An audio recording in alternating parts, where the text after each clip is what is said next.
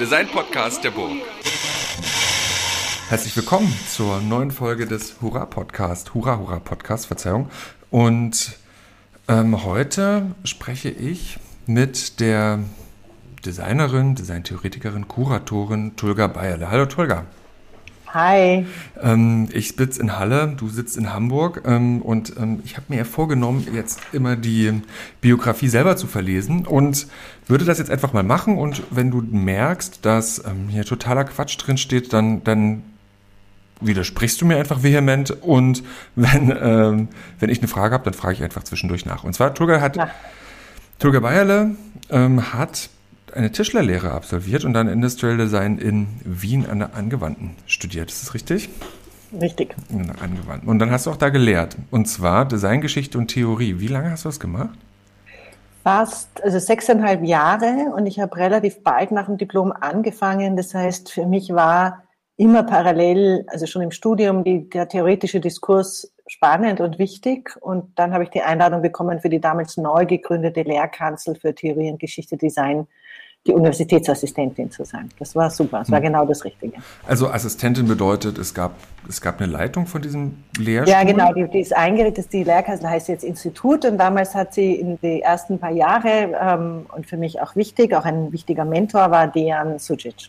Ah, genau. Ja, ich hatte letztens mit, mit Thomas Geisler gesprochen. Ähm, der mhm. hat auch ähm, viel von ihm gesprochen. ja, der Thomas hat, war Student und ich war Assistentin. Ach so. Beide haben wir sozusagen über die, äh, über von deren viele spannende Aspekte gelernt, wobei Dejan Sucic überhaupt kein äh, äh, Theoretiker ist, aber einfach ein unglaublich wissender, interessierter Mann. Ich habe in meiner Designausbildung selbst, hatte ich François Burkhardt als Professor für mhm. Designgeschichte, der war für mich ebenfalls prägend, auch der Grund, warum ich mich so stark dafür interessiert habe. Und später habe ich dann mit Alison äh, Clark zusammen, also es war dann noch, ich habe dann noch zwei Jahre oder, oder ein Jahr ungefähr mit der Alison zusammengearbeitet. Weil da der, der, der Lehrstuhlinhaber gewechselt hat. Genau. Mhm. Und ähm, das finde ich aber jetzt schon interessant, also so direkt aus, dem, aus der Hochschule, du bist sozusagen aus dem Diplom raus und dann sofort eigentlich in die Lehre an derselben Hochschule gegangen? Ja, genau. Und ich sage immer, es ist mein zweites Studium gewesen, ja. weil ich meine, ich war ja, weil es, äh, also wie, wie hoffentlich niemand gemerkt hat, aber so perfekt vorbereitet war ich für die Aufgabe nicht. Ja? Aber es war großartig. Erstens mal war es natürlich, ist es toll, wenn du direkt rauskommst und dann schon also war für mich auch wichtig. Ich war damals, ähm, ich habe 92 Diplom gemacht, 93 ist mein Sohn auf die Welt gekommen und in meiner Erinnerung habe ich ein paar Stunden schon im Herbst 93 gehabt und dann die volle Stelle irgendwann im 94. Also sozusagen angestellt zu sein und, und mich mit meinem Lieblingsthema beschäftigen zu können. Und weil ich so viel Lehre hatte, ich hatte ja wirklich Aufgabe auch sozusagen zu lehren, Themen entwickeln zu können, mich intensiv mit der Designgeschichte und Theorie beschäftigen zu können, war eine absolut perfekte Konstellation. War das, wie war das gewichtet? Designtheorie und Designgeschichte, das sind ja. ja ich war mehrheitlich für Geschichte zuständig, aber natürlich auch, ähm, aber und Designtheorie, muss man auch ganz klar sagen, hat sich zu dem Zeitpunkt gerade erst so angefangen zu etablieren. Deswegen würde ich sagen, man hat das zwar so genannt, aber man muss ja feststellen, dass in, in, in dem Disziplin Design im Gegensatz zur Architektur und zur Kunst die, die theoretische Diskurs, die Auseinandersetzung viel, viel, viel jünger ist. Ja. Mhm. Ähm, und wie lange hast du das gemacht? Ich glaube eben sechseinhalb bis sieben Jahre. Ja, und du hast dann ja, dann wenn ich gucke, ich muss mal so zusammenrechnen, aber was hast du dann gemacht? Nicht weiß man das, oder das ist so generell klar, du ja, hast ja die Werner Design Week gegründet und dann ja, gibt's nein, da so aber davor war, davor war eigentlich wichtig, dass ich sozusagen irgendwann einmal, also ich habe in dem, in diesen sechseinhalb Jahren war ich ein Jahr in Schottland und habe mhm. dort für den DN gearbeitet. Ähm, ich habe sozusagen eine Auszeit genommen, habe meine Urlaube und eine Art Beurlaubung genommen und habe dort noch einmal festgestellt, dass ich wirklich, ich möchte Projekte machen und Projekte, die von Menschen rezipiert werden. Und ich möchte eigentlich sozusagen unmittelbar, ich bin keine Wissenschaftlerin, ist mir dann mhm. einfach vollkommen klar geworden, ich will Dinge tun, wo Design vermittelt wird an Menschen, die hoffentlich etwas davon profitieren, lernen, inspiriert werden, angeregt. Habe ich meine Ausstellung gemacht in Glasgow, bin dann zurückgekommen, habe noch eine Weile an der Uni gearbeitet, hatte aber vorher schon gekündigt. Also ich hatte vorher schon gesagt, ich bleibe jetzt noch mal zwei Jahre. Mhm äh, und dann höre ich auf. Und das war ein Sprung ins kalte Wasser, weil ich nicht wusste, was ich dann 21, also 2000, was war denn das, 2001 machen würde. Ja, also vor, ähm, das stimmt nicht, also vor 20 Jahren. Ja? Oh also dann habe ich sozusagen gewusst, Ende Dezember, Dezember 20, 2002, äh, 2000 ist mein letzter Arbeitstag irgendwann und im Januar 2001 keine Ahnung. und dann habe ich, dann habe ich ähm, für eine, ein, ein Unternehmen gearbeitet, die heißen Sektion A, Section A, Art Design Consulting und habe mit denen Sachen gemacht, habe Ausstellungen parallel kuratiert, zu denen ich eingeladen wurde. Und 2006 habe ich mich mit Thomas Geisler und der Lili Hollein haben wir das Projekt Werner Design Week gestartet, das dann 2007 das erste Mal stattgefunden hat. Ja, und dann bist du Kunstdirektorin äh, des Kunstgewerbemuseums in Dresden geworden. Von genau, aber 13 Jahre, 13 Jahre Selbstständigkeit. Na, ja. 13 das, ist, Jahre. das ist kein Vorwurf, dass du da Direktorin geworden bist. Ähm, und niemand unterstellt dir, ähm, nicht gearbeitet zu haben. so, Nein, das, das meine ich nicht, aber ich finde es immer noch interessant in meinem Feld, jetzt, wo ich jetzt zu Hause bin, aber auch der Thomas ist jetzt dort gelandet mhm. und leitet das Kunstgewerbemuseum in Dresden. Und auch die Lilly ist jetzt designierte Direktorin des Museums für angewandte Kunst in Wien. Wir sind alle drei keine klassischen Museumsleute. Ja? Und in Deutschland ist es ja schon recht formell. Ich habe keine Dissertation gemacht. Ähm, ich bin dann angerufen worden von jemandem, der wusste, dass ich gerne für, also dass ich gerne ein Museum leiten würde und hat mich gefragt, ob ich mich für Dresden bewerben will. Und ich habe gesagt, ja. Und dann Telefonate geführt mit den dort notwendigen Menschen der Kommission, wurde dann eingeladen und habe die Stelle bekommen. Und das war schon die totale Quereinsteigergeschichte. Und ich bin nach wie vor froh, dass ich eine Quereinsteigerin bin. Na, aber dann bist du dann aber, finde ich aber ganz interessant. Ähm, du hast ja neben der, neben der kuratorischen Tätigkeit dann auch noch eine Geschäftsführungsstelle da gleich mit übernommen. Also das ist ja dann schon für eine Quereinsteigerin so querer kann man ja kaum einsteigen.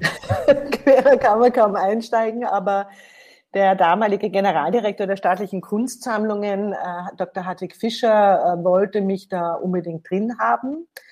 Ähm, für mich eine große Ehre und auch noch einmal sehr viel gelernt dabei, wie überhaupt. Und er ist aber dann leider ins British Museum gleich gegangen. Ich habe bis heute das Gefühl, er wollte mich da drin haben, um ja. irgendwie so ein bisschen seine Sachen gesichert zu haben, weil wir uns sehr gut verstanden haben. Aber insgesamt war das ein wahnsinniges Glück, dass ich in den staatlichen Kunstsammlungen arbeiten durfte, weil ich so viel gelernt habe über Museumsarbeit, weit über mein Feld hinaus. Mhm. Und 2004 bis 2018 und jetzt in Hamburg. Ja. Ähm, Einer der tollsten Häuser, die man sich vorstellen kann. Warum ist das so ein tolles Haus? Ähm, es ist so ein tolles Haus, weil ähm, es eine herausragende Sammlung hat. Da würde ich jetzt vor allem auch, also es ist oft so, dass die, also Justus Brinkmann war einfach ein, eine zentrale Figur für, für diese ganze, diesen Aufbruch der, des Kunstgewerbes. Und man muss sich immer wieder klar machen, mit Kunstgewerbe ist nicht irgendein dröge Bastelarbeit gemeint, ja, sondern das war der Begriff der Zeit, deswegen Kunstgewerbeschule ähm, in der es darum ging, Gestaltung neu aufzustellen. Also deren Anliegen war, die Industrialisierung hat sozusagen das Handwerk und das gestaltende Handwerk weggeblasen, einfach mal so kurz alles weg und hat in Masse produziert und das war mhm. ziemlich schlecht entworfen. Und, und sozusagen die Vorgängerrolle vom Bauhaus, auf das immer alles konzentriert wird, aber es ist einfach nicht umfassend genug gedacht, es sind die Kunstgewerbeschulen gewesen. Und es ist vielleicht ganz gut, sich be bewusst zu machen, dass zum Beispiel das Museum für angewandte Kunst in Wien hieß bei Gründung Museum für Kunst und Industrie. Mhm. Und Brinkmann war von Wien beeinflusst und hat dann äh, bereits 1866 darum gekämpft, dass Hamburg so ein Museum kriegt und hat es damals das Museum für Kunst und Gewerbe äh, genannt. Ähm, äh, und die, und die, ähm, und das ist sozusagen, es ging ihnen sozusagen immer um die künstlerische Gestaltung in der gewerblichen Herstellung oder industriellen Herstellung. Darum ging es ihnen. Ähm, ja, und deswegen ist der Begriff Kunstgewerbe oft fehlleitend, weil er so negativ konnotiert ist. Er war aber auch schon tatsächlich in der Zeit umstritten. Also schon gegen Ende des 19. Jahrhunderts wurde er als sowas Pasteliges, so die Frauen, die ein bisschen weben und sticken und so Zeug subsumiert, also ganz grauenhaft. Und das bleibt uns, das bleibt an uns hängen. Aber dieses Museum ist sozusagen, hat, Brinkmann war einfach eine der, eine prägende Figur für diesen Aufbruch. Das, das prägt das Museum bis heute. Aber auch Direktoren danach waren wesentlich. Es ist nach Berlin ähm, äh, die wahrscheinlich aus dieser historischen Sicht heraus die wichtigste Sammlung, also das größte und wichtigste, das noch existent ist. Mhm. Viele dieser kleineren Museen sind subsumiert worden dann in andere. Kunstbad Düsseldorf hat eine kunstgewerbliche Sammlung. Das ist einfach geschluckt worden, ja. Das Kaiser Wilhelm Museum in Krefeld basiert auf einer kunstgewerblichen Sammlung. Also das sind lauter solche, die gab es überall. Aber von den Großen sind nicht viel über. Das ist Berlin, Hamburg, Frankfurt, Köln. Und das, die neue Sammlung in München ist viel später gegründet, ist 1925 mhm. gegründet. Da würde ich einfach gleich einsteigen. Und zwar, was lernen wir denn heute noch, wenn wir uns diese Sammlung anschauen? Was erkennen wir, also einerseits vielleicht als Nicht-Designerinnen und Designer, aber vielleicht auch als Gestalterinnen und Gestalter, wenn wir in so eine Sammlung reingehen? Ja, genau, aber das ist ja einer meiner zentralen Themen, weshalb es auch meiner Meinung nach so schwierig ist, oder nicht ausreichend oder nicht genügend, wenn wir die Sammlung zum Beispiel nach Epochen aufstellen, ja, was de facto an dem Haus der Fall ist. Wir haben eine Sammlung, die reicht von den koptischen Geweben, die reicht von der Antike äh, über das Mittelalter ähm, sozusagen in die Renaissance, äh, Barock, äh, mhm. Klassizismus, Historismus, äh, ich habe alles, ja, bis hin zum Jugendstil ähm, und dann natürlich die gesamte 20. Jahrhundert bis ins 21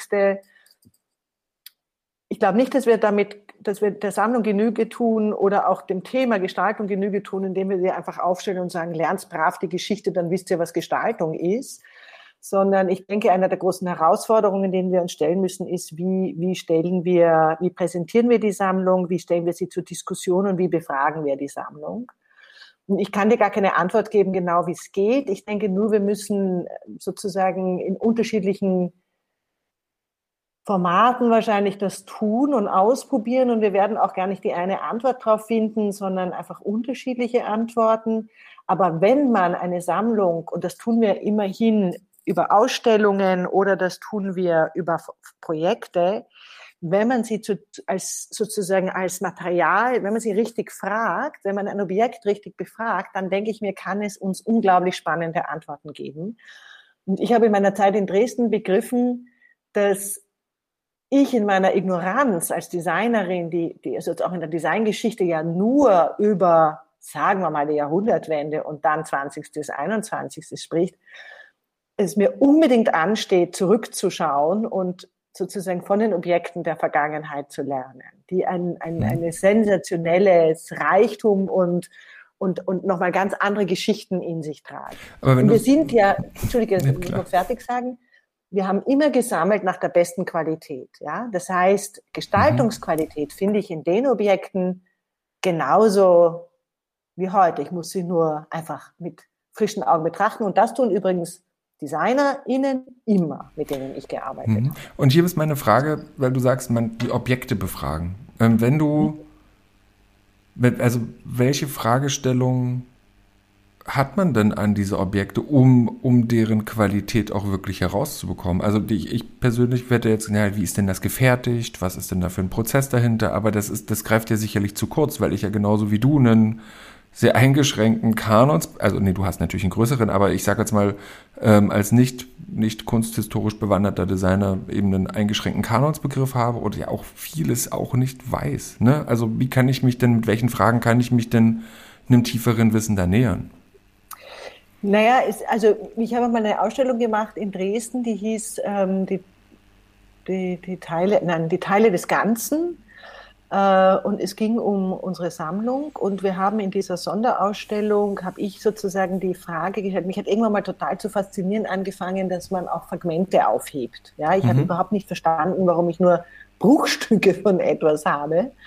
Und dann habe ich irgendwie plötzlich, habe ich mich damals mit einer tollen Philosophieprofessorin unterhalten in Dresden und, und dann also und erzählt, was mich daran interessiert, dass man von einzelnen Objekten hat man nur Bruchstücke und von anderen kann man, andere sind aber auch leicht zerlegbar und das dritte ist modular und das vierte ist wertvoll, obwohl kaum mehr was übrig ist, weil es das letzte seiner Art ist oder sowas. Mhm. Und dann hat, kam sie eben mit diesem Konzept, die Teile, also des Ganzen, dass es sozusagen immer wieder vice versa zu betrachten ist, das Ganze und die Teile und wie stehen, in welchem Verhältnis stehen die zueinander. Und da haben wir äh, zum Beispiel ähm, zwei große Schränke präsentiert in der Ausstellung, sogenannte Also es gibt es auch in Hamburg, es gibt den Hamburger Schap, aber es gibt auch den Danziger, Danziger Schap. Also offensichtlich in den Hansestädten oder in diesen nördlichen Städten hatten die ganz große, schwere, riesige Schränke, die Schap genannt wurden. 500 Kilo schwer, über zwei Meter hoch, äh, also fast zwei Meter breit und wahrscheinlich dann zwei Meter dreißig oder was hoch, also Riesenteile. Und ich wusste, aber weil ich Tischlerin bin, wusste ich, man musste nur einmal reinschauen, sehe die Keile und weiß, wie leicht die zu zerlegen sind. Mhm. Und das war zum Beispiel etwas, was ich zeigen wollte. Ja, du siehst so einen Riesendrum und du siehst vor allem nur, wow, ich verstehe die Allegorie nicht, ich weiß überhaupt nicht, was diese Schnitzerei soll und ich verstehe auch, es ist nur ein hässliches, riesiges Teil. Und wenn du es dann zerlegst und sagst, schau mal, so ist es produziert worden und damit ist es auch transportiert worden und stell dir vor, Ikea hat das nicht erfunden, das Zerlegbare, mhm.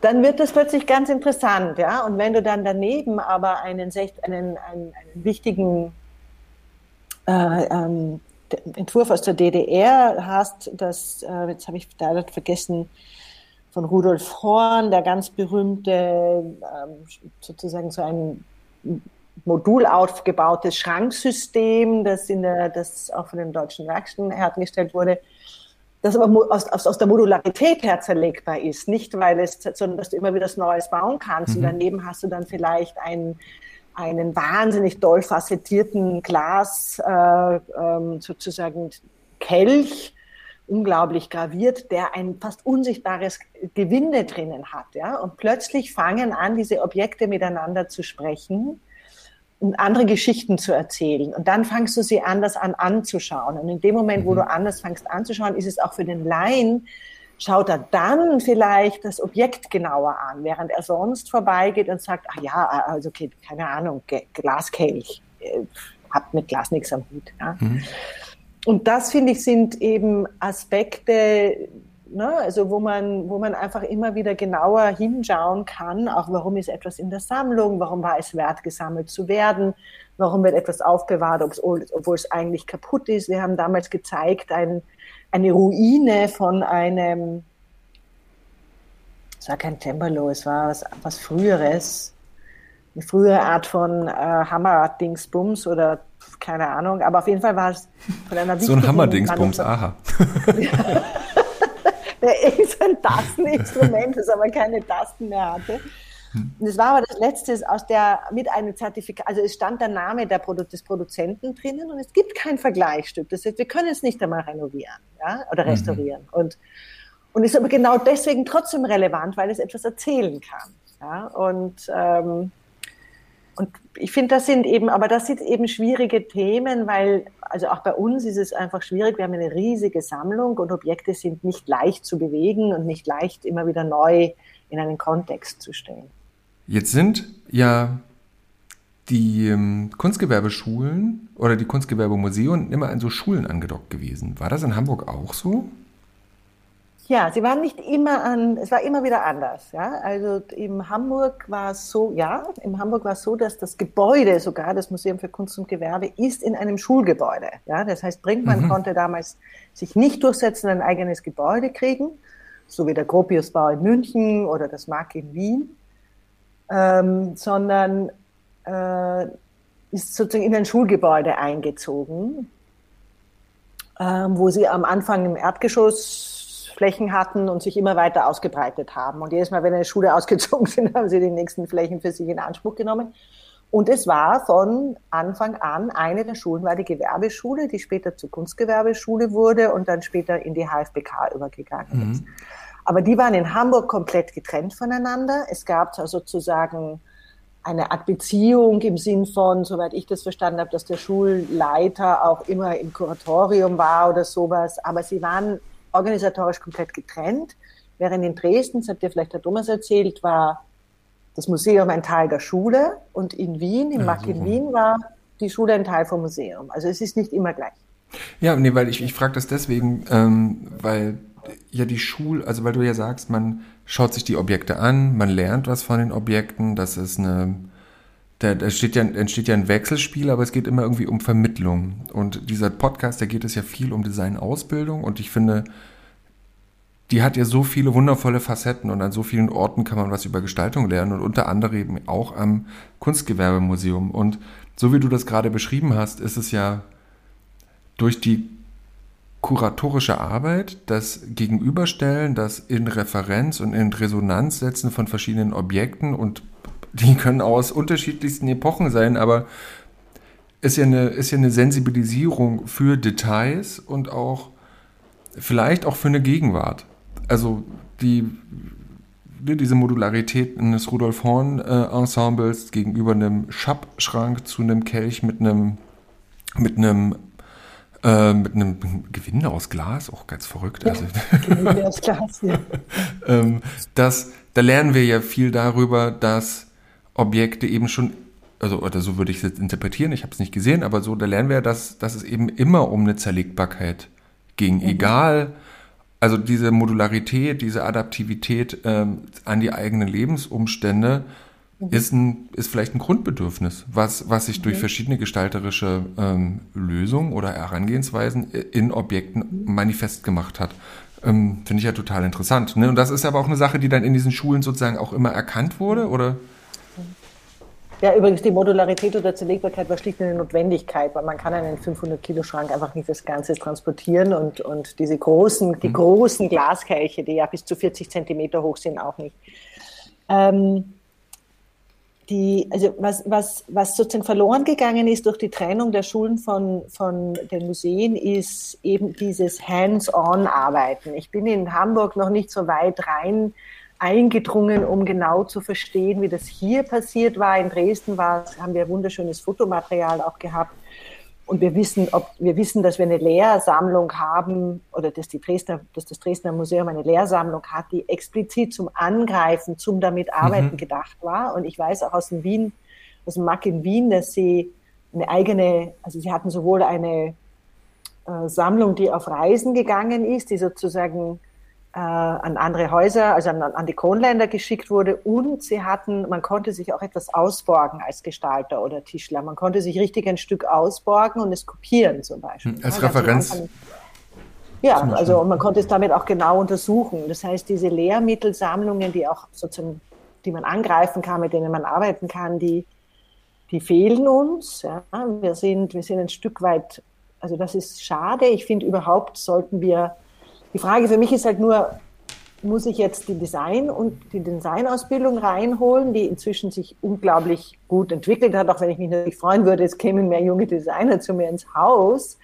Keine Frage. Oder ist nicht sozusagen für mich viel wichtiger in dieser Art Hands-on-Lehre an den Objekten Menschen anderer, also einfach unterschiedlichste Menschen da heranzuführen und und, und, und da, da sozusagen einen Diskurs zu führen mit denen, ja, und ihnen diese Objekte zugänglich zu machen. Und wir hatten ein kleines Projekt in, in, in Hamburg gemacht, wo wir im, im, im Zuge des Design-Dialogs, haben wir das genannt, haben wir einmal einfach, das war halt jetzt eine Workshop-Geschichte, wo Leute sich bewerben konnten und die waren sicherlich klassisches Museumspublikum, also es wäre jetzt völlig äh, hochnäsig, also oder von mir einfach völlig absurd zu glauben, da kommen Leute, die sonst nicht kommen. Das war klassisches Museumspublikum.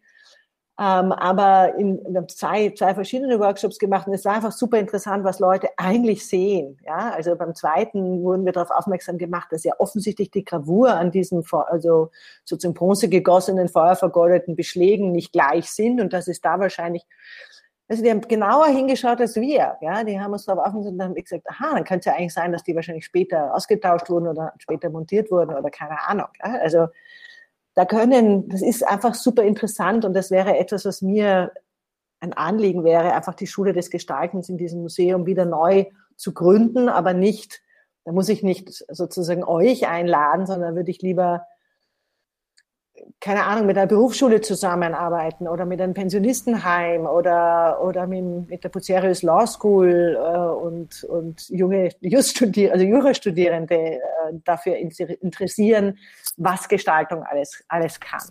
Ja, gleichzeitig ähm, kriegst du ja aber auch was zurück. Ne? Also ich glaube, das mhm. eine ist, dass, dass du über die Kontextualisierung, die, die eben auch dieses Überkommen einer historischen Linearität ähm, denen, denen zeigst, was wie, wie Gestalten eigentlich funktioniert. Ich will das empfinde ja das Gestaltung, das klingt auch komisch, aber Gestalten, das hat so, das hat so, das hat so was Werbiges. Ähm, und gleichzeitig ähm, holst du dir ja aber auch nochmal neue Perspektiven rein und neue Blickwinkel auf das, was, was die Sammlung ja ist und wie sie, wie sie ja, du hast, also ich finde das auch, wie du vorhin das mit diesem, mit diesem Schrank, dem Kelch und dem, und dem, und dem Rudolf Horn Objekten erzählt hast, dass es ja immer auch eine, eine Perspektivverschiebung entsteht, dadurch, dass du die Dinge zueinander stellst. Und die aber Perspektive kommt ja aber auch durch die Betrachtenden. Ja, du hast, du hast vollkommen recht. Das ist, ähm, ähm das diskutieren wir auch viel im Haus. Ich sage ja, dass äh, das Publikum sind unsere kritischen FreundInnen und und wie kriege ich jetzt in einen Dialog auf Augenhöhe? Und da ist es sozusagen, Augenhöhe wird oft verwendet, Partizipation wird oft verwendet. Und ich finde es eben, und wir diskutieren das auch in unterschiedlichen Bereichen, wie wir sind, wir sind Expertinnen, aber die anderen haben ein anderes Wissen, ja. Und dieses mhm. andere Wissen ist bereichernd für uns, wie wir auch etwas geben können. Also es ist wirklich, äh, und daher ist es auch so ganz wichtig, was wird abgerufen und was holen, was bekommen wir und, und, und, ähm, und ich denke, es steht uns gut an, in der Museumsarbeit auch von irgendwelchen Podesten runterzugehen und eben wirklich zu sagen, okay, ich habe was zu bieten, ich freue mich aber sehr, wenn du mir was anderes erzählst, was ich nicht sehe. Und wir tun das zum Beispiel, diskutieren wir das gerade bei der Online-Collection, wollen wir da einen Kanal aufmachen, wo andere Kommentare, erweitertes Wissen, man macht das ja inzwischen auch schon viel bei Citizen Science mhm. oder solche Sachen also das finden wir super spannend, aber es ist nicht einfach, weil natürlich auch ein Stück weit die Sorge damit einhergeht. Ähm, erstens, man glaubt es so nicht, aber wir sind ja auch nicht unbedingt alle, also alle so wahnsinnig selbstsicher, dass wir sagen, okay, ähm, wir stellen uns, also man, man, würde ganz gerne, und dagegen kämpfe ich, immer so eine absolute, an, an, also die Institution sagt, ja, mhm. also das Museum sagt, das Museum hat herausgefunden, das Museum beschreibt, das Museum zeigt dir, das Museum erklärt dir, ja. Und ich sage immer, das Museum gibt es nicht, das sind MitarbeiterInnen, die dort arbeiten und die erzählen dir was und es ist an alles Wissen, das wir recherchieren und herausfinden, ist immer nur eine temporär, hat immer nur temporär Bestand, weil dann der nächste kommt und das noch einmal neu leicht verschieben wird. Und dafür musst du aber, da musst du dich auch trauen. Ja? Du musst sagen, okay, ich, Tulga Beile, stehe da und das ist mein jetzt aktuelles Wissen und ich freue mich jetzt darauf, mit dir in einen Dialog zu gehen. Und dann sagt mir eine, bei einem dieser Workshops kam dann eine Dame dabei, 80 plus, die ein absoluter Superspezialist für Globen war und die haben uns natürlich was ganz anderes erzählt, ja. Und da waren wir alle ganz beeindruckt und haben gefunden, okay, da haben wir jetzt was gelernt, ja. Aber ein andermal sehen Leute etwas, was ich nicht sehe oder stellen Fragen, auf die ich nicht kommen würde. Und das ist in der Regel eine Bereicherung, ja. Ich finde das gerade total interessant. Also, also dieses Beispiel mit der Frau und den, und den Globen. Und also, ich vielleicht muss ich, muss ich mal kurz so ein bisschen um den Gedanken rumtanzen, damit ich den irgendwie gut formuliert bekomme. Eine Institution, also hat ja eigentlich auch was Gutes. Ne? Das ist ja eine, ähm, da ist Wissen, objektiv, evident, geprüft, aufbereitet da und darauf kann man sich verlassen. Wie ein Duden oder wie ein, ja, äh, du, du, du, du, du schüttelst so mit dem ja, Kopf. Ich sage die Objektivität bin ich Ja, ja, genau, genau, genau. Ja, genau, ich, ich sag ja nur, ne, das ist die, der, der, der, der offizielle Eindruck oder, ja. der, oder worin diese Institutionen genau. vielleicht sehr gut sind, ist ein gewisses ähm, Expertinnenwissen für sich zu beanspruchen und das nach durch ihre Arbeit, also die Menschen, die dann da drin sind, durch ihre Arbeit nach draußen hin auch zu reproduzieren. Ähm, und jetzt hast du total recht, ähm, die Institutionen sind das ja im Endeffekt nicht, weil das sind ja auch, es ist ja nicht die Institution, sondern es sind die Menschen, die das machen und die sind eben teilweise auch sehr subjektiv, Gott sei Dank, ne? weil es sind ja Menschen und keine Maschinen. Und die ähm, gleichzeitig haben wir aber so einen krassen, krassen Schwund in, in, in so einem Institutionsvertrauen, was ja auch eine gewisse, gewisse Erodieren von, von gesellschaftlichen, nennen es mal so Handläufen ist. Ne? Daran konnte man sich ja immer schön orientieren. Oh Gott sei Dank, das Museum, das ist Kunst, danke. Ich war schon die ganze Zeit so verwirrt, weil mein Kind mir immer erzählt, dass Kunst anders ist. Aber hier ist ja das Museum und so ist es. Ähm, habt ihr damit zu kämpfen? Also diesen, also einerseits natürlich diese Dekanonisierung und das Öffnen für marginalisierte Gruppen, um auch mal wirklich eine Objektivität bunt darzustellen, ist ja das eine, aber das gleichzeitige ist ja auch so ein, so ein gewisses Entitlement, also ein Anspruchdenken von eben ja vielleicht dann doch den bisher sehr privilegierten Personen, die denen deren Kunstbegriff derselbe ist wie der, der im Museum lief, Präteritum. Mhm. Ähm, sagen wir mal so, wir haben grundsätzlich, wenn wir quasi uns bequem einrichten würden, nicht damit zu kämpfen. Ja? Aber bequem einrichten heißt dann halt auch, dass wir äh, sozusagen es, also uns einig sind mit unserem regulären Museumspublikum. Ja? Ähm, nachdem ich aber der Überzeugung bin, und da bin ich wirklich nicht alleine, das sind einfach sehr viele und, und ich würde sagen, alle Museen, die eher der Herausforderung unterliegen, sich sozusagen um ihr Publikum auch kämpfen zu müssen. Und das sind Museen für angewandte Kunst, aber und auch Völkerkunde, also Völker, Museen der Völkerkunde oder ethnografischen Sammlungen, volkskundliche Museen, Landesmuseen, städtische Museen. Alle diese Museen haben inzwischen begriffen, dass sie sehr davon profitieren, wenn sie in einen intensiven Dialog mit anderen ähm, Gruppen gehen, die vielleicht auch per se sich überhaupt nicht angesprochen fühlen von dem Museum. Und mhm. da muss man auch wir haben das, wir haben zum Beispiel diesen Freiraum eingerichtet, wo, also unseren konsumfreien ähm, Pausenaufenthalt, Diskurs, Echoraum. Und wir wissen da auch ganz genau, dass diese marginalisierten Gruppen oder auch ähm, sozusagen Sub, in der Subkultur unterwegs und schon gar ähm, jetzt postmigrantisch sich überhaupt nicht so selbstverständlich von uns irgendwie in, also instrumentalisieren lassen, ja, überhaupt nicht, äh, sondern die sagen, sagen, ja, das finden wir jetzt total nett, dass ihr das macht, aber es ist uns eigentlich ziemlich egal, ja, mhm. weil warum sollten wir jetzt zu euch gehen und euch schmücken? Ja?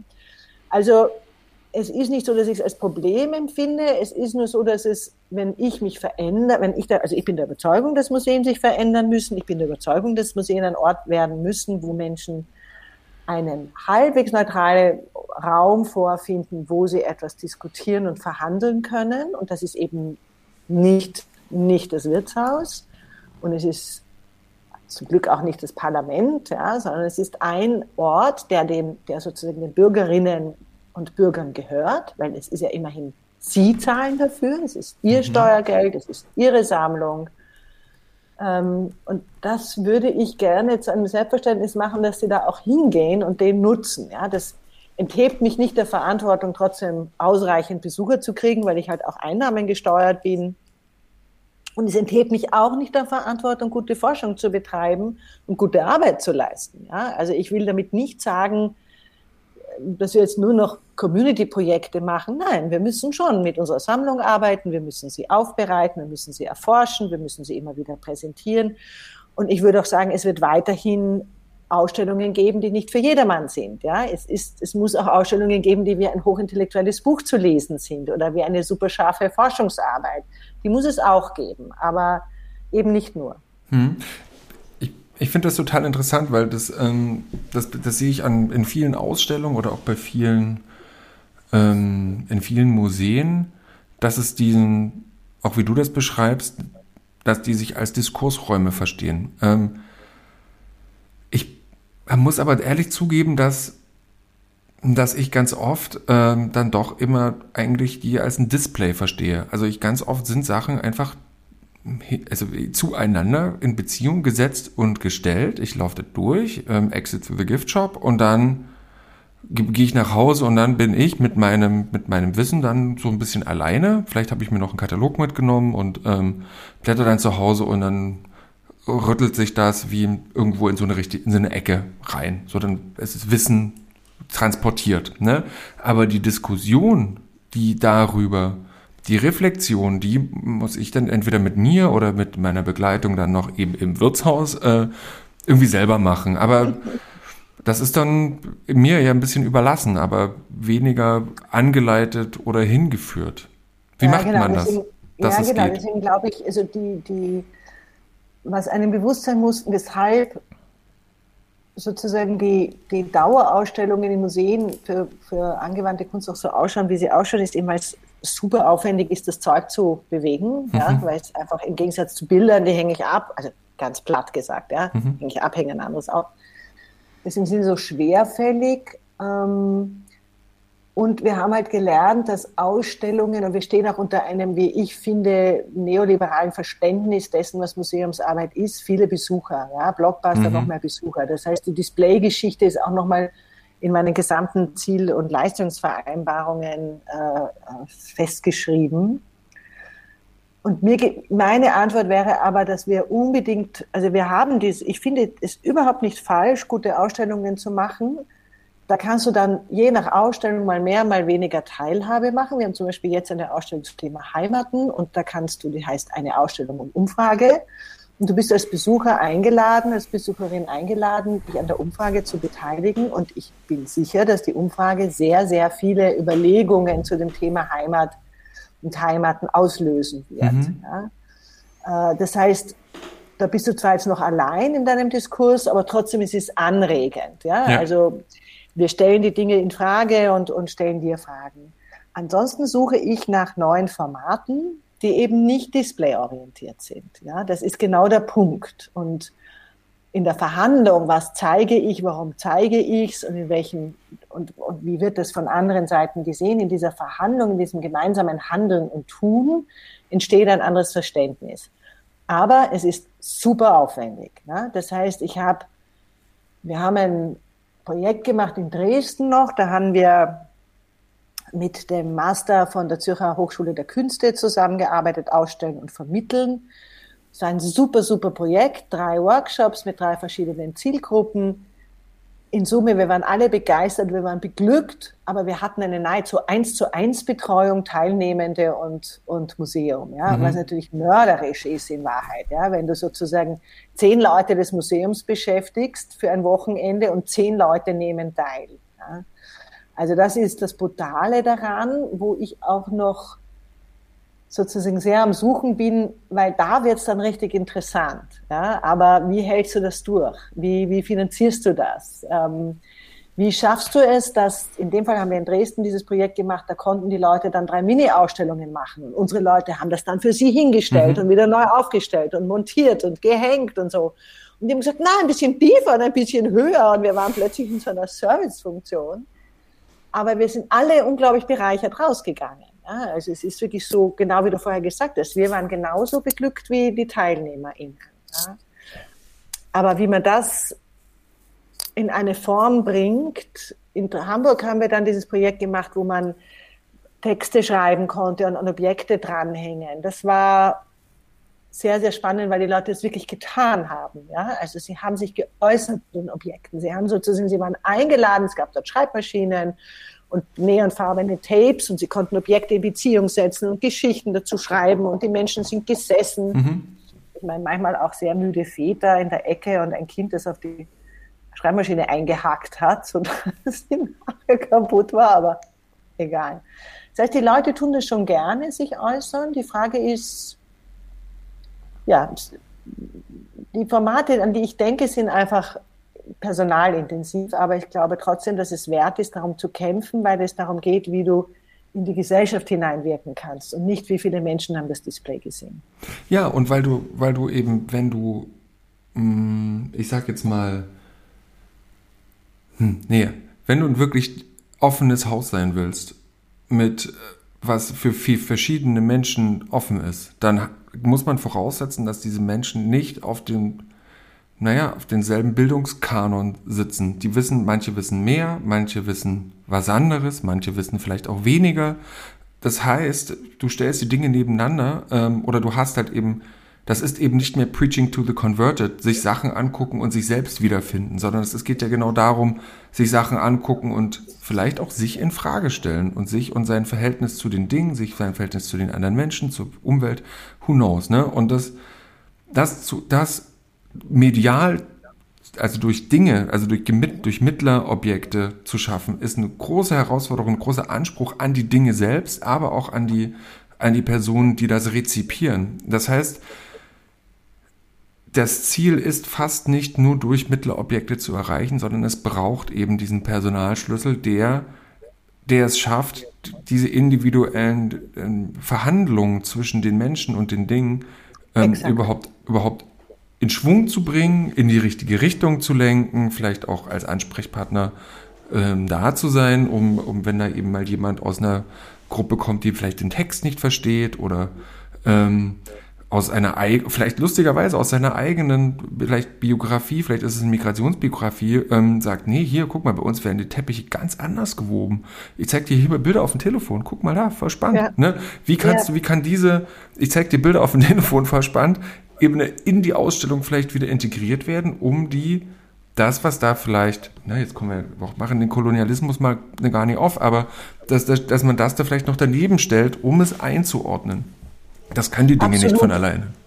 Genau, das können sie nicht von alleine, aber man kann Settings schaffen, wo mhm. viel geht, wo zumindest Raum geschaffen wird, um Beiträge zu leisten, also zu liefern, wo Raum geschaffen wird, wo man sagt, wir haben hier Fragen an uns selber, wir können sie auch nicht selber alle beantworten, wo man sozusagen darüber einfach spricht, dass wir nicht, und deswegen meine ich, es ist nicht das Museum, sondern Menschen. Das heißt, ich versuche dann mein Team anzuregen, bei bestimmten Texten zu sagen, ich XY habe das geschrieben, aber also dass du sozusagen auch siehst, es sind einfach Personen, die dahinter stehen. Mhm. Aber also man kann, glaube ich, schon in Settings viel erreichen. Dennoch, es ist personalintensiv und, und es ist natürlich auch das Thema, ähm, wir, also wir bemühen uns sehr, in den, im Textbereich den richtigen Ton zu treffen, aber sagen wir mal, bei uns im Museum kommen durchaus relativ viel, ich sehe oft, also vor Corona-Zeiten, oft Jugendliche, die eindeutig postmigrantischen Hintergrund haben. Du musst ja dann trotzdem erreichen, dass sie sich auch quasi so eingeladen fühlen, dass sie mhm. wirklich sich äußern. Ja? ja. Also ähm, nicht glauben, auch das ist wiederum nur für alle anderen gedacht, ja, und für mich nicht. Ja? Also das schon, sind schon große Herausforderungen, das muss ich schon mhm. sagen. Aber es macht Spaß, weil, mhm. weil, ähm, weil, aber weil ich einfach wirklich Gestaltung, ich finde, Gestaltung ist so ein wahnsinnig wichtiges Thema. Deswegen beschäftigt es mich. Ich meine, ich war, wann habe ich angefangen zu studieren? Ich habe, also ich war 22, wie ich angefangen habe zu studieren. Also, wie ich also vorher habe ich die Tischlerlehre gemacht, dann war ich 22, mhm. habe ich Design studiert. Dann war so Ende der 80er.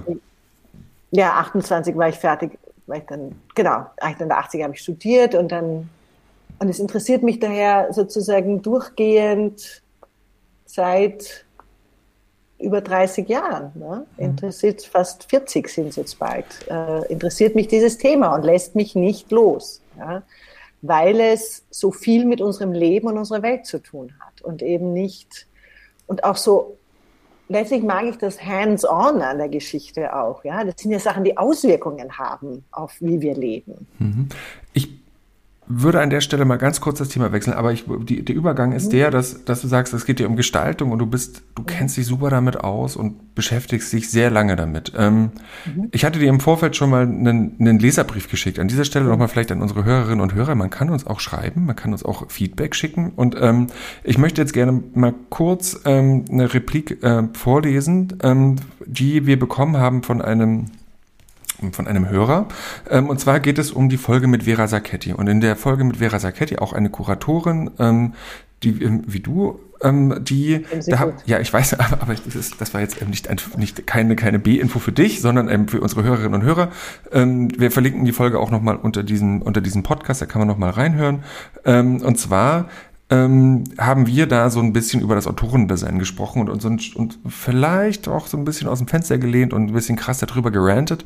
Ähm, aber die, die, ich lese das mal kurz vor. Und zwar schreibt ähm, diese Person, mich irritiert ehrlich gesagt immer die Anti-Haltung zum sogenannten Autorendesign. Autorendesign auch hier ähm, mit in Anführungsstrichen geschrieben. Denn irgendwie sucht man sich da ein vermeintlich einfaches Ziel und beschießt es dann mit Kritik, die ich oftmals als total daneben erachte. Sich als Designer, Autor mit einer eigenen Stimme zu positionieren und zu behaupten, erfordert sehr viel Mut, Anstrengung und Durchhaltevermögen und meines Erachtens auch Respekt. Klar ist die Art und Weise, wie ein Herr Stark, also Philipp Stark, sich selbst vermarktet mehr als albern, aber ist sein Handeln wirklich so problematisch? Dogmatisch, wie oftmals behauptet wird.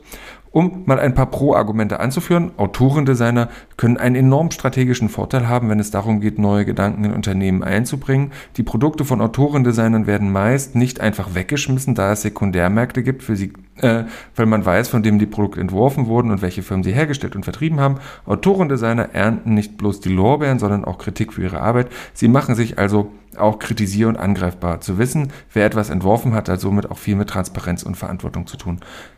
Ich habe mich sehr über diese Zuschrift gefreut, weil, ähm, weil ich ein aus zwei Seiten. Einerseits, weil ich denke, ach cool, es gibt Leute, die hören und ah, die hören auch zu und haben auch einen eigenen Kopf und geben das, ähm, geben das weiter. Ähm, gleichzeitig ähm, habe ich aber trotzdem das Gefühl, hier nicht, also ich habe ich hab hier eine Meinung, sagen wir es mal so. Ne? Ich habe eine Meinung und auch eine Einschätzung über keine, ich bin noch nicht mal 40 Jahre, ich kann äh, sozusagen gar nicht so weit zurückblicken und kann das auch nicht so einsortieren, aber ich glaube, du kannst das. Und ähm, diese Anti-Haltung zum Autorendesign, die spürt, die ist ja objektiv irgendwie immer da, vielleicht auch unter so unter vielen Designerinnen und Designern und vielleicht auch erst in letzter Zeit. Kannst du das mal versuchen einzuordnen, gerade das Autorendesign, woher stammt das und wie hat sich das entwickelt? Also zuerst muss ich eine wichtige Bemerkung machen. Bitte. AutorInnen-Design. Ja, genau, das, das, nein, ja, ja, das ist mir beim, beim, beim Lesen ist, auch aufgefallen. Das ist ja schon mal echt. Na, aber, das, aber da merkst du aber, was es ist. schon einiges, ja. Mhm. Ähm, aber ich glaube, man muss es sehr differenziert betrachten. Ähm, Autorendesigner oder Designerinnen sind natürlich wichtige ProtagonistInnen im Designbereich. Das ist für mich überhaupt keine Frage. Ah, nur operieren wir hier mit einem sehr traditionellen Begriff des, des, des Genius, ja, also des mhm. Einzelnen der etwas ganz Besonderes leistet. Der Kritiker hat recht, ähm, in dem Sinne, dass man natürlich genau so jemanden ad Namen kritisieren kann. Er hat aber, finde ich, insofern Unrecht als Design per se äh, ähm, sozusagen also man muss es ja auf jeden Fall kritisieren und es gibt sowohl bei den Autoren, DesignerInnen wie bei anonymen Personen, die sich mehr Verantwortung sozusagen auf die Fahnen geheftet haben und andere, die sich weniger Verantwortung auf die Fahnen geheftet haben. Weil man könnte jetzt sozusagen rückblickend drüber nachdenken. Also für mich war Philipp Stark ein klassischer erster wichtiger Star-Designer mhm. und wie er in Wien ausgestellt hat, war ich aufgeregt, dass er nach Wien kommt und plötzlich hat nach Memphis ähm, erstmalig wieder sozusagen haben, hat Designer eine Stellung bekommen im Diskurs, in einem größeren Diskurs. Das heißt, diese Personen haben damals auch dafür gesorgt, dass Design ein Thema wurde, dass daraus sozusagen eine, ein, eine Masse, also eine, ein Gewicht entstanden ist, mit dem man auch operieren konnte. Ja? Weil vorher war es einfach sozusagen nur irgendeine Dienstleistung, die irgendwo geliefert wurde.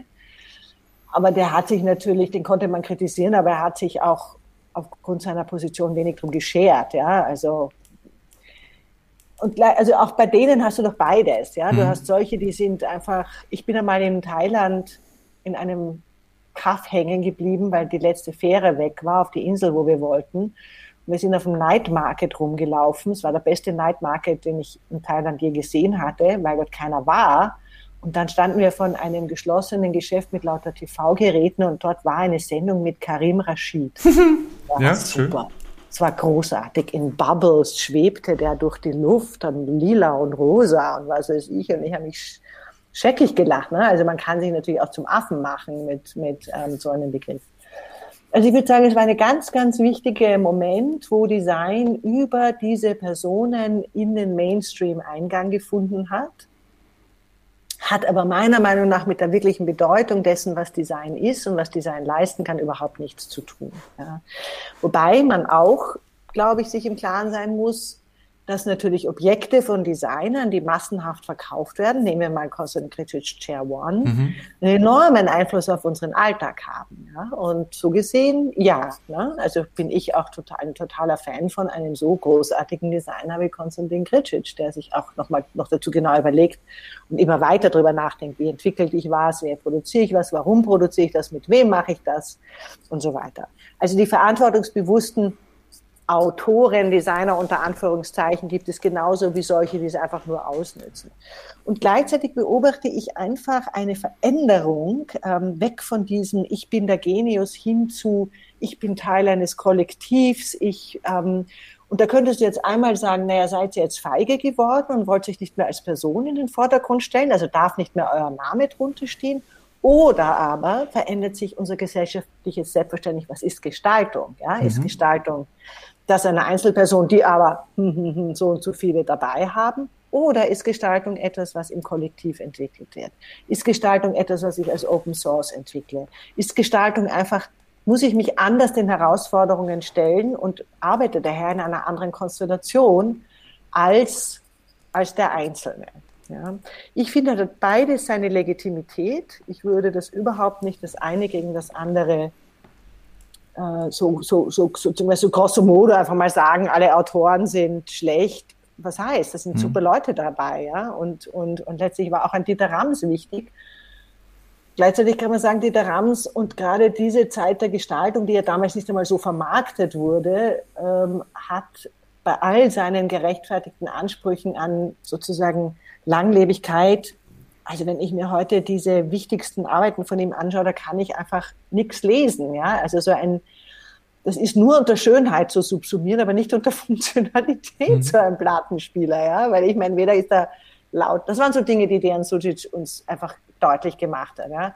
Du schaust auf so ein Display von einem Plattenspieler von Rams und du kannst laut von, von was anderem nicht unterscheiden, weil es alles nur nach ästhetischen Grundlagen angerichtet wurde. Also Mhm. Ähm, ja. Genau, ich würde da kurz nochmal einsteigen. Und zwar, ähm, also vielleicht ein paar Punkte, nämlich was, was, was, was mir aufgefallen ist, und ich glaube, das ist das, was, ähm, was uns, uns, du sagst es der Kritiker, das finde ich einen schönen Begriff, ähm, der Kritiker hier sagt, er argumentiert ja sehr aus einem, aus einer Verwertungslogik der, also als einer der Person Designer. Also, oder hier muss man auch wieder unterscheiden zwischen der Person, also der menschlichen Biomasse, die ein Mensch ist, mit, die in, in, in Resonanz mit seiner Umwelt steht und dem, was seine, wie diese Person als Marke wahrgenommen wird. Also Marke auch hier vielleicht als auch in Vermarktung, nämlich, ja, ich, ich bin jetzt, ich bin jetzt eine italienische Firma, Poltrona Frau, Moroso, Magis, name it. Äh, und ähm, ich nehme mir jetzt einen, eine Person, die entweder schon Brand Value hat oder ich baue eine Person als Brand Value auf, um meine eigenen, eigenen Produkte noch besser zu verkaufen. Ob die dann wirklich besser sind oder ob diese Person nicht eben doch nur mehr fast schon Mannequins sind, äh, ne, denen, denen ein Genius durch eine Marketingstrategie zugeschrieben wird. Das ist ja kaum noch unterscheidbar, wenn man nicht sehr kritisch auf die, auf die Objekte guckt. Und da wird es nämlich problem, meines Erachtens problematisch, dass man eben nicht mehr Designobjekte kritisiert, sondern dadurch, dass es eine klare Verkopplung von, von Entwerfen der Person, von Autor oder Autorin gibt und dem Werk. Also, dass man selber fast schon eine Art künstlerischen ähm, Nimbus bekommt als Entwerfer, kann man das Werk nicht mehr kritisieren, ohne den automatisch den Autor zu kritisieren. Und ich glaube, da wird es, da wird, da wird, wird muss man eben differenzieren, um da hinzukommen. Oder? Also, oder, oder verstehe ich da was ja, falsch? Ja, du hast schon recht, aber vielleicht, ich meine, du hast, du hast sozusagen ein paar Worte genannt, warum es wahrscheinlich, was, wo, wo, womöglich ein Grund liegt, warum viele jüngere Leute das nicht mehr wollen, also in diesem Sinn sich in die Vermarktung zu begeben unter einem bestimmten mhm. Namen, also sich sozusagen auch in eine Maschine zu begeben, wo dann daraus äh, ähm, Profit äh, geschlagen wird, wenn das Produkt funktioniert man darf auf der anderen Seite nicht vergessen, es ist so dermaßen brutal, dieser Markt. Mhm. Ja? Ähm, das heißt, ähm, es ist wirklich alles andere als, also es wäre vollkommen naiv zu glauben, dass selbst wenn die Firma Magis dich als Name aufbauen will, wenn die Leute es nicht kaufen, bist du weg. So mhm. schnell kannst du nicht schauen. Ja? Das heißt, ich glaube nicht, ich meine, ich glaube, man kann, sagen wir mal, Philipp Stark, um bei ihm zu bleiben, der hat damals in den frühen 90er Jahren oder späten 80er Jahren einfach also gerade in der frühen Zeit ikonische Arbeiten geliefert. Dass er dann in einer Koinzidenz oder in einer Synchronisation mit den Firmen quasi zu seiner eigenen Vermarktungsfigur wurde, ja, wo ich sozusagen immer ununterbrochen irgendwo Philipp Stark als Foto abgebildet bekomme, ähm, ist eine andere Geschichte, ja, und damit hat er ja auch sein Ding verloren, dass er sozusagen diese Art von, also diesen Hype, der damals ausgebrochen ist, sowohl er wie die Firmen so nutzen konnten, dass eine Juicy Salih von Alessi zu einem ikonischen Objekt geworden ist, wo sie scheiße äh, äh Zitronensaft äh, produziert, ist eine andere Geschichte. Ich denke mir, so ähnlich wie ich heutzutage nicht mehr meinem Publikum ähm, ein, ein X für ein U vormachen kann, sondern einfach wirklich authentisch ehrlich sein muss mit ihnen, ist es auch in der Vermarktung nicht mehr so einfach, ja. Und, und dann bleiben die Leute, die richtig gut sind, ja. Und, und, und womöglich sind viele auch vollkommen unsichtbar. Man darf nie unterschätzen. Wir unterschätzen unsere Wichtigkeit ständig, ja. Ich meine, geh, geh mal raus auf die Straße und frag irgendjemanden, welchen Designer kennst du? Ja, da reden die wahrscheinlich über Mode. Und dann fällt ihnen vielleicht Philipp Stark ein. Und eventuell Konstantin Kritschitsch. Ach, und dann schon gar überhaupt nicht mehr, in Grafik schon null, ja. Wir überschätzen das, ja. Also das heißt, der Mensch kauft dann äh, sozusagen zu guter Letzt, kauft da ein Produkt. Das kann natürlich sein, dass es die Marketingstrategie geschafft hat, dieses Produkt besonders attraktiv zu gestalten. Ja, das kann schon sein, obwohl es funktional schlecht ist. Das ist durchaus möglich. Das ist dann, aber es kann eben auch sein, dass zig sozusagen Anstreber des Autorendesigns schon längst vorher wieder aus der Kurve geschmissen wurden, weil sie nichts verkauft haben. Und die Firmen einfach, man muss auch sagen, die Firmen, also Produktdesignerin zu werden, ist, glaube ich, einer der brutalsten Geschäfte, die du machen kannst, weil diese Firmen, Magis, Poltrona Frau, Alessi, äh, Wurscht, ja, können mhm. Sie uns alle vorstellen, Moroso, die stehen so unglaublich unter Druck, dass ein Experiment kaum möglich ist. Ja. ja. Das heißt, das, was Olivetti gemacht hat mit Dozzas oder sowas, ja, das ist undenkbar heutzutage. Und, und daher ist der, der Druck ganz enorm. Insofern finde ich es, bin ich dann doch auch, stehe ich ein für gute Designer und eine gute Designerin, die unter ihrem Namen firmiert, sei sie jetzt Patricia Occhiola oder Mario Berrius ja. oder Konstantin Gricic oder Stefan Dietz oder was weiß mhm. ich, ja, stehe ich dafür ein, weil ich weiß, wie die kämpfen müssen darum, dass ihr Produkt die Qualität bekommt, die sie haben wollen. Ja?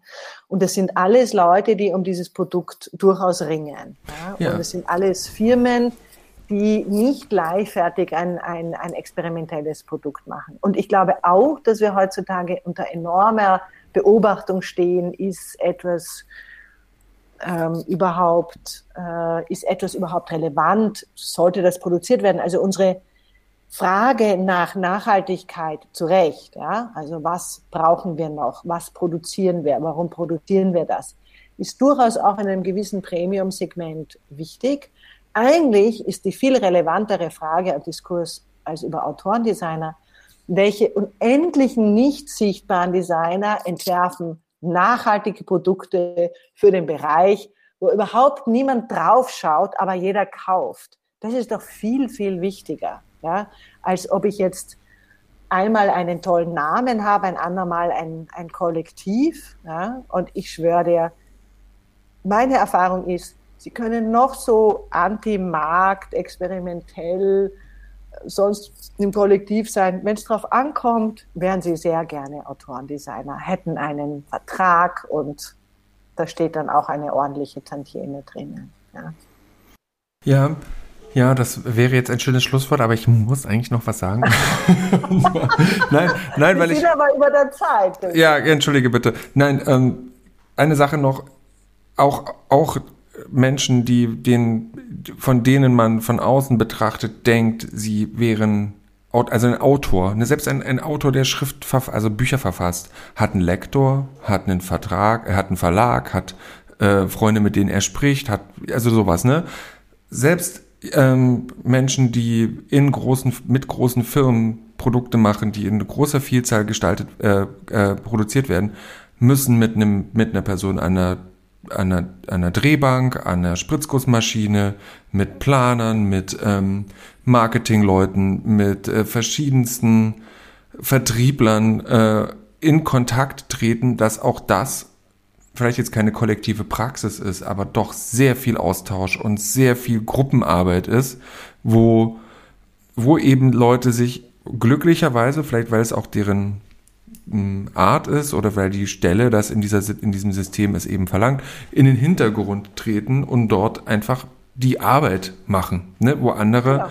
eben, wo eben auch eben ein großer Teil des der, der vermeintlichen Autorendesigner sehr viel in Kommunikationsabläufen drin sind, in Repräsentationsabläufen für eben auch wieder eine große Gruppe anderer Menschen, die auch ihren Teil beitragen. Und das finde ich ist ein, wichtig, auch ein wichtiger Punkt. Ziehen. Ja, genau. Gerne an dieser Stelle. Mhm. Ja. Ähm, aber das ist, ich glaube, das verändert sich auch. Ich glaube einfach, dass wir das Problem, also wir, wir haben es, wir wissen einfach inzwischen längst, dass sozusagen die Überzeichnung, die Überhöhung des Genius nicht mehr zeitgemäß ist. Ja? Und, und es ist vollkommen selbstverständlich inzwischen, dass diese, ähm, also ich bleibe jetzt mal bei ProduktdesignerInnen, natürlich ihre Mitarbeiter anerkennen und gleichzeitig ist es trotzdem so, dass der eine eben vorne steht und mit Gesicht und Person und das alles da macht und die anderen gerne in der zweiten Reihe sind oder in der dritten und es ist glaube ich, habe noch keinen interessanten Designer, keine interessante Designerin getroffen,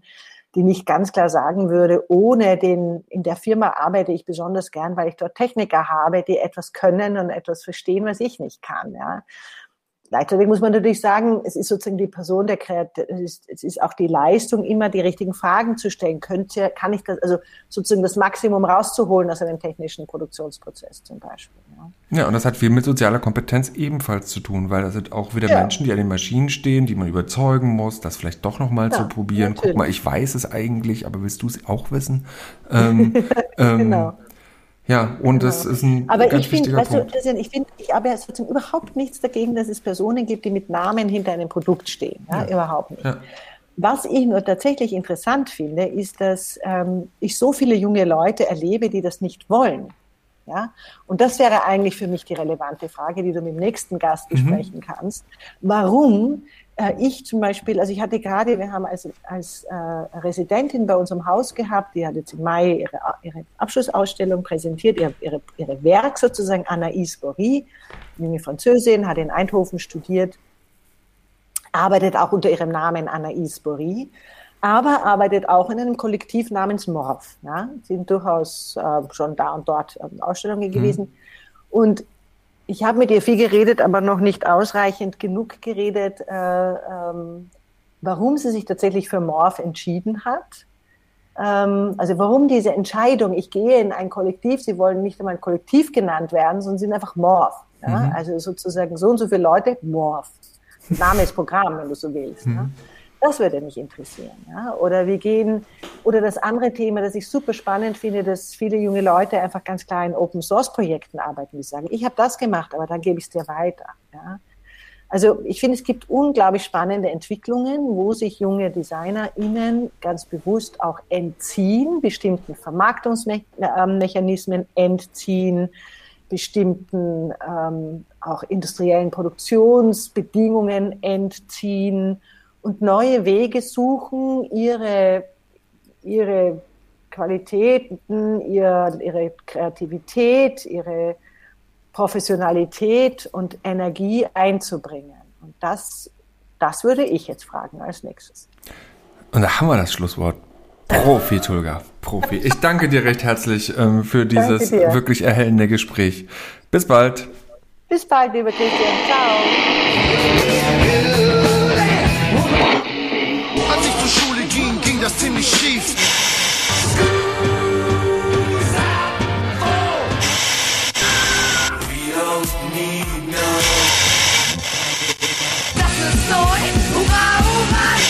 Der Design-Podcast der Burg.